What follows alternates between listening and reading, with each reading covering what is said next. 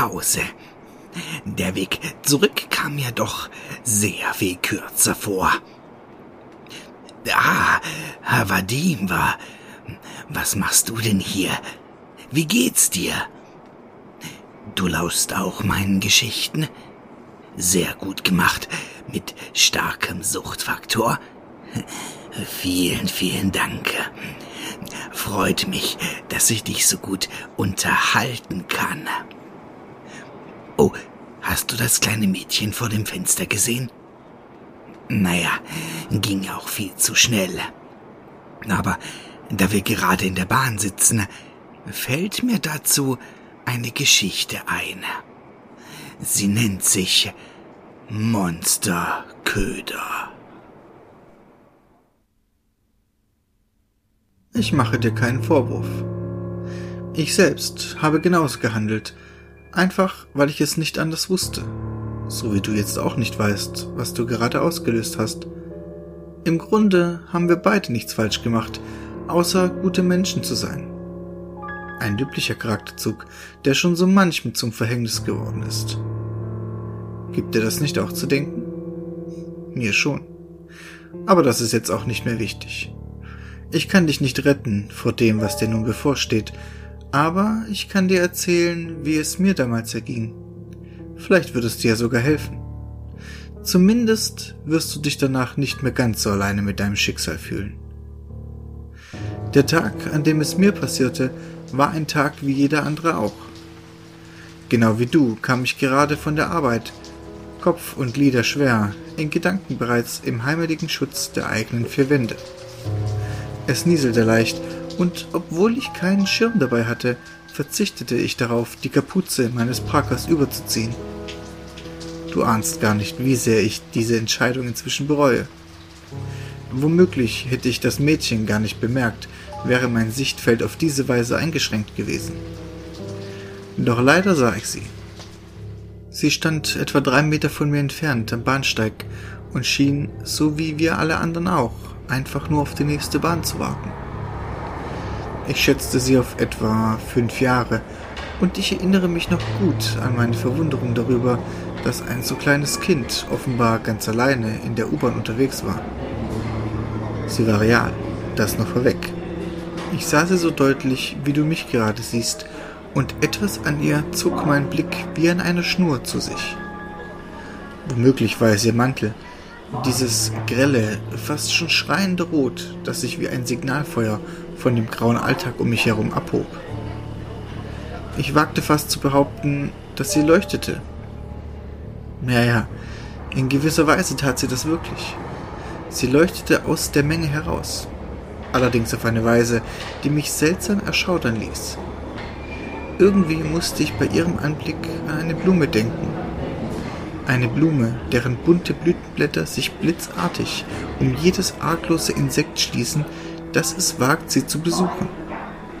Du kannst es gerne Instinkt nennen, doch etwas tief in mir rief lautstark, mich von diesem Mädchen um jeden Preis fernzuhalten. Ich glaube, es war dieselbe Stimme, die dich davon abrät, ins Feuer zu greifen oder dir beim Anblick einer Messerklinge zuraunt, wie scharf und gefährlich so ein Ding ist. Wie leise sie trotz der Wichtigkeit ihrer Botschaften stets ist, nicht wahr? Umso unglaublicher, dass ich damals tatsächlich auf sie hörte und mich wieder abwandte. Zumindest bis zu dem Moment, in dem die Kleine so blitzartig den Kopf in meine Richtung drehte, dass ich in der eigenen Bewegung regelrecht erstarrte. Obwohl sie das mit Abstand süßeste und schönste Kind war, das ich jemals gesehen hatte, lief mir in dem Moment ein eisiger Schauer den Rücken entlang. Der Grund war aber nicht etwa der merkwürdig starre Blick, den sie mir zuwarf, sondern vielmehr das Lächeln auf ihren Lippen. Abgesehen davon, dass es so künstlich wie das einer Puppe war, wirkte es an den Mundwinkeln auch eigenartig verzerrt, so als würden unsichtbare Finger die Kleine dazu nötigen, gegen ihren Willen zu lächeln. Noch während wir einander anstarrten, sah ich, wie sie offenbar unter großer Mühe versuchte, durch dieses wie festgetackerte Lächeln zu sprechen. Es war dem bereits herannahenden Zug zu verschulden, dass ich zuerst nur ein Zischen anstelle von Worten hörte. Und dann aber hörte ich die Kleine ganz deutlich den Satz Tu es nicht! hervorpressen. Drei kurze Worte, infolge derer sie sich umdrehte, um vor den einfahrenden Zug zu springen. Ich dachte in dem Moment nicht nach, weder über die Eigenartigkeit der Situation noch über die seltsame Warnung. Ich reagierte einfach nur und irgendwie schaffte ich es, sie noch rechtzeitig im Arm zu packen und von der Steckkante zurückzureißen. Wie merkwürdig sich ihr Körper anfühlte, als wir zusammen auf den Bahnsteig zurückfielen. So unnatürlich leicht, irgendwie unwirklich. Wie eine nur oberflächlich ausgearbeitete Puppe mit Pappmaché-Füllung. In dem Moment habe ich ihn übrigens das erste Mal gespürt. Den Hauch. Diesen kühlen Luftzug ohne Konsistenz, der über mich hinwegglitt wie ein feuchtkaltes Seidentuch und mir eine Gänsehaut am ganzen Leib bescherte. Naiv wie ich war, schob ich das eigenartige Schaudern allerdings auf das Adrenalin in meinen Adern und kümmerte mich nicht weiter darum. Stattdessen versuchte ich, das merkwürdig steif in meinen Armen liegende Mädchen von der Kante fortzuziehen. Rufen Sie die Rettung! Herrschte ich die fast schon grotesk teilnahmslosen Leute um mich herum dabei an.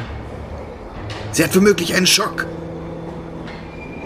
Ich erinnere mich sehr gut an eine alte Dame, die mir auf diese Aufforderung hin einen entsetzten Blick zuwarf und sich danach bemühte, hastig in die bereits gut gefüllte Bahn einzusteigen. Etwa zu dem Zeitpunkt wurde mir auch bewusst, dass weder der Notfallalarm ausgelöst worden war, noch irgendjemand anderer außer mir auf die erschreckende Selbstmordszene reagiert hatte. Alle eingehenden Blicke trafen allein mich, und jeder einzelne davon verriet nichts außer Skepsis oder nervöser Unruhe. Keiner schien das Mädchen zu sehen, und in mir begannen auf einmal Zweifel aufzusteigen, ob das, was ich immer noch fest umschlungen hielt, überhaupt ein menschlicher Körper war.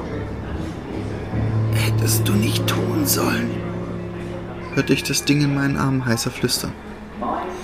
Der herabgesunkene Kopf verbarg dabei gnädigerweise sein Gesicht, denn wer weiß, was ich dort anstelle des puppenhaften Mädchenantlitzes nun vorgefunden hätte. Jetzt wird es kommen. Wird dich jagen. Wer? hörte ich mich selbst wie im Schock fragen. Wer wird kommen? Tür, antwortete die immer leise werdende Stimme. Tür, antwortete die immer leise werdende Stimme aber nur. Egal was du hörst, mach nie die Tür auf. Und dann verschwand das Mädchen. Nein, es löste sich nicht einfach auf oder zerfiel zu Staub. Es verschwand einfach, so als wäre es nie da gewesen. Alles, was zurückblieb, war ich selbst und ein merkwürdig taubes Gefühl an den Fingerspitzen. Ich weiß nicht, wie lange ich danach völlig perplex auf dem leeren Bahnsteig gesessen bin, zu verwirrt, um entsetzt zu sein, und zu entsetzt, um mir echte Gedanken über das Erlebte zu machen. Ob ich letztendlich selbst gegangen bin oder von ein paar Bahnhofsaufsehern rausgeworfen wurde, weiß ich ebenfalls nicht mehr. Woran ich mich hingegen noch sehr gut erinnere, ist das merkwürdig beklemmende Gefühl auf dem Heimweg. Ich könnte jetzt behaupten, es fühlte sich an, als würde mich etwas verfolgen, und in gewisser Weise stimmt das auch. Zeitgleich ist es aber völlig falsch. Etwas schien mir zu folgen, um zeitgleich bereits bei oder vielmehr um mich zu sein. Macht das irgendwie Sinn? Hm, egal, du wirst es ohnehin am eigenen Leib erfahren. Du wirst fühlen, wie es dir folgt und zeitgleich seine schwere Präsenz wahrnehmen, so als säße etwas ohne tatsächliches Gewicht auf deinen Schultern. Und genau wie bei mir damals wird diese merkwürdige Wahrnehmung restlos verblassen, so wie du über deine Türschwelle getreten bist. Genau wie ich wirst du durchatmen, dir übers Gesicht oder die Haare streichen und dich blinzelnd fragen, was war das denn? Womöglich wirst du sogar lächeln, den Kopf schütteln und dich selbst für deine Fantasie oder deinen übermäßigen Medienkonsum tadeln. Gut möglich, dass du die ganze Sache sogar vergessen und einen angenehmen, erholsamen Abend verbringen wirst. Alles wird in Ordnung sein, bis es Nacht wird. Denn dann wird das Klopfen an deiner Haustür beginnen. Anfangs war es so leise, dass ich davon gar nicht erwachte. Erst als ich zwecks nächtlichem Toilettengang aufstand, fiel es mir auf.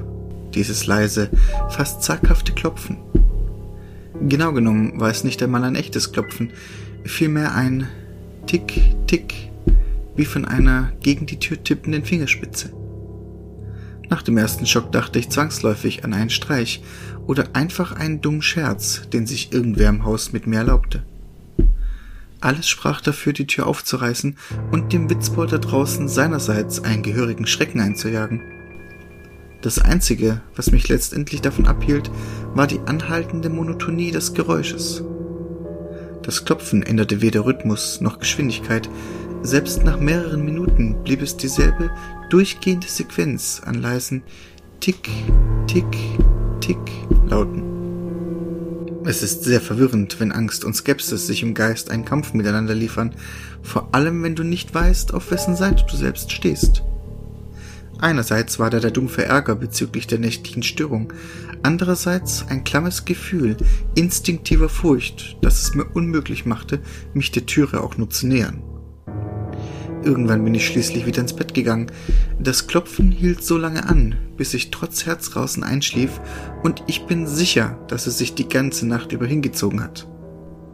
Am nächsten Morgen war von all dem nicht mehr als der schale Nachgeschmack eines schlechten Traums übrig geblieben.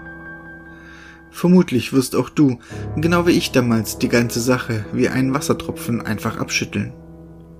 Du wirst aufstehen und deinen Morgen auf die gleiche Weise verbringen, wie du es jeden Tag tust. Erneut wird alles vollkommen in Ordnung sein, genau bis zu dem Moment, in dem du über die Schwelle deiner Haustüre trittst. Dann wirst du ihn auf einmal wieder spüren. Den Hauch. Ich schloss gerade meine Wohnungstür ab, als er mir völlig unvermittelt übers Genick strich.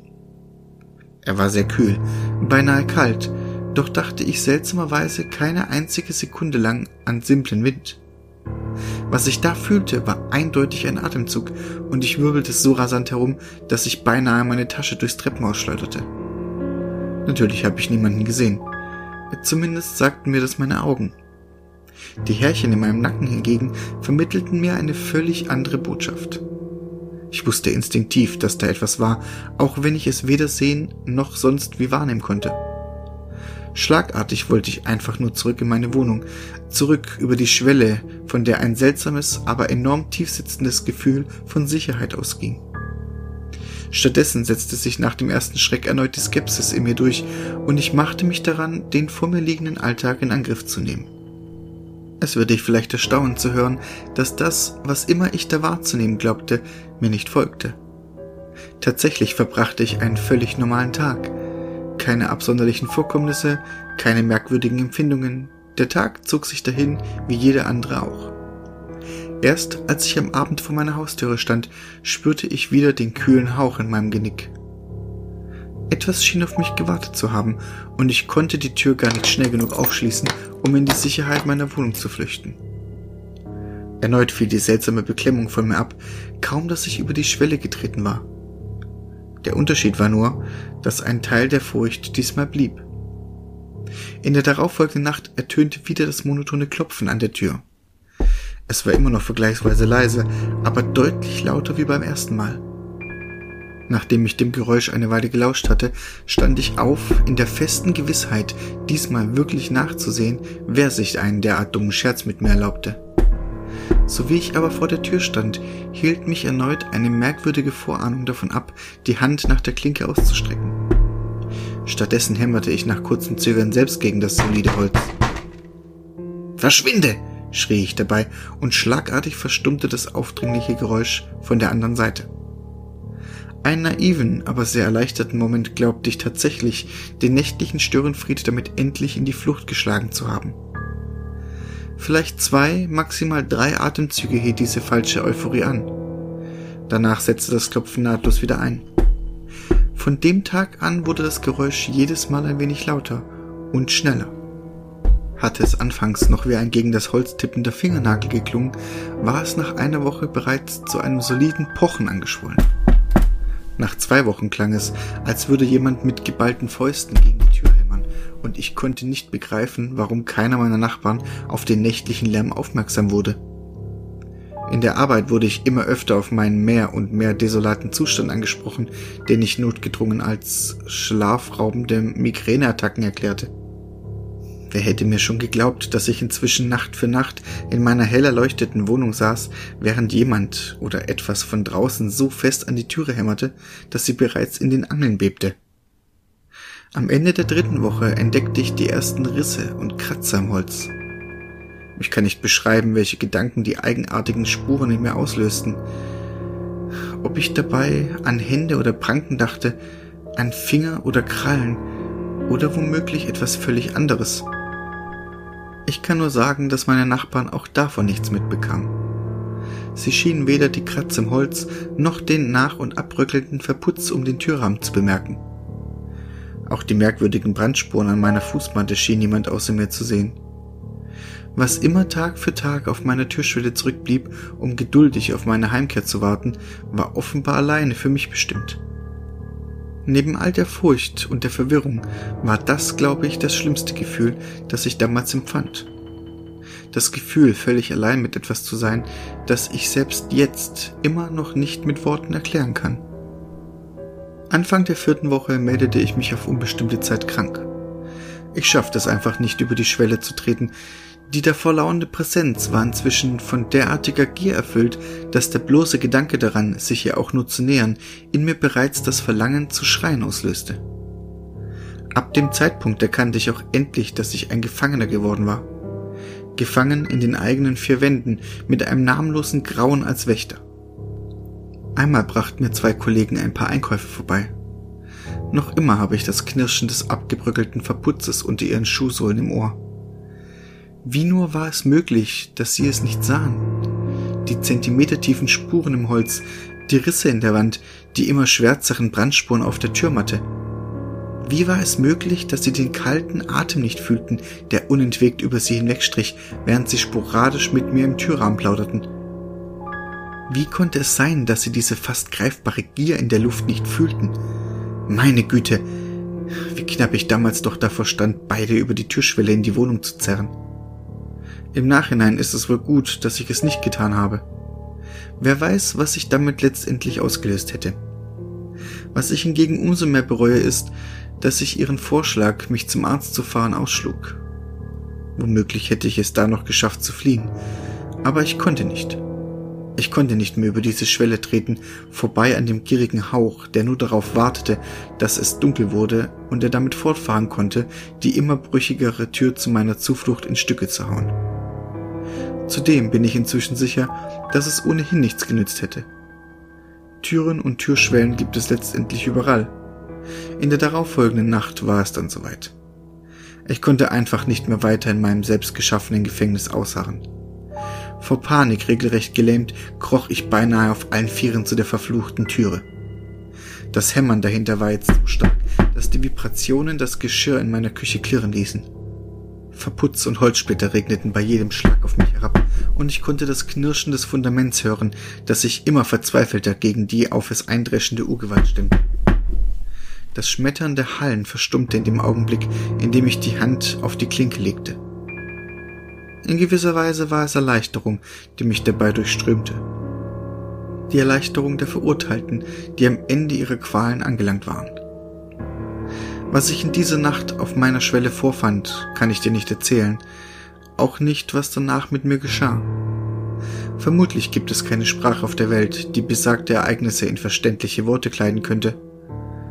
Alles, was ich dir noch sagen kann, ist, nicht die Türe zu öffnen. Egal, was auch passiert. Öffne sie nicht. Egal wie laut es hämmert, egal wie wütend es wird, egal wie groß die Angst ist, die es in dir auslöste. Es ist alles nicht real. Die Türe hält, solange nur du selbst auch daran glaubst, dass sie hält.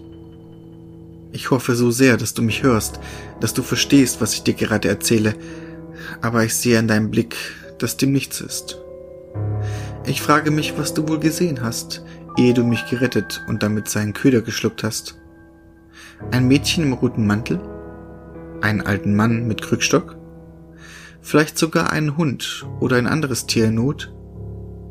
Ich würde es gerne wissen, doch ich fühle bereits, wie es mich in sein dunkles Innerstes zurückzieht. Wir werden dort auf dich warten. Auch wenn ich hoffe, dass du die Türe nicht öffnest, wenn es klopft.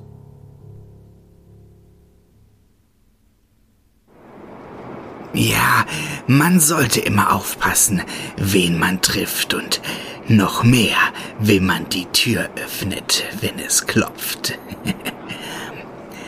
so, das ist meine Station. Wir hören wieder voneinander. Und denk immer daran, immer schön gruseln.